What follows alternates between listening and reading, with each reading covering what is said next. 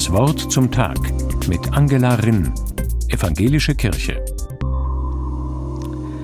Jetzt können wir sie wieder erleben, diese zauberischen Herbststunden am Morgen zwischen Nacht und Tag, in denen der Nebel die Häuser umhüllt und vor den Wäldern auf den Wiesen liegt. Im Nebel ruht noch die Welt, noch träumen Wald und Wiesen.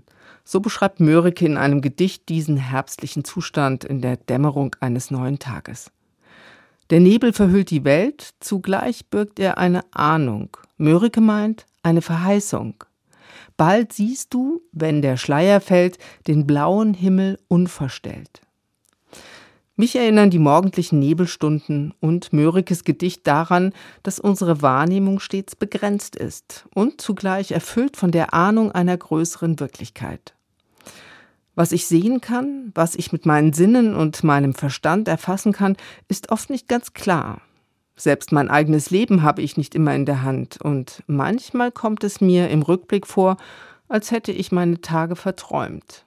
Manche Zeiten liegen wie im Nebel. Sie machen mich daher bescheiden, diese morgendlichen Nebelstunden. Sie zeigen mir meine Grenzen.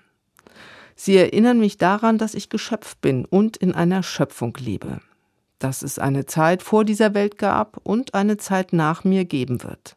Auch wenn ich mir das gar nicht vorstellen kann, wie es ist, wenn ich nicht mehr bin. Wer weiß, was ich einmal sehen werde, wenn der Schleier für mich fällt. Heute gilt, im Nebel ruht noch die Welt. Die Einsicht in die eigene Begrenzung könnte traurig stimmen. Und manchmal ist das auch so. Doch Mörike erinnert mich daran, dass der Herbst seine eigene Stärke hat. Wenn sich die Nebel verzogen haben, brennt die Sonne nicht auf die Erde, vielmehr fließt ein warmes Licht durch die Welt.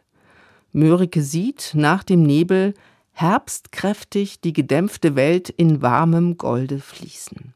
Wie schön. Im warmen Golde fließen und herbstkräftig sein. So mag ich gerne durch diese Herbsttage gehen, mich und die Menschen und unser Leben darin sehen. Wir sind kostbare, zerbrechliche, wunderbare Geschöpfe, gehüllt in das Gold der Herbsttage. Herbstkräftig eben. Dafür mag ich Gott dann auch herbstkräftig loben und ihm danken. Für die nachdenklichen Nebelstunden in der Dämmerung eines neuen Tages, für meine Träume, für den blauen, unverstellten Himmel und für das, was bleibt, vor dem Nebel und nach dem Nebel, im warmen Golde. Pfarrerin Angela Rinn, Mainz, Evangelische Kirche.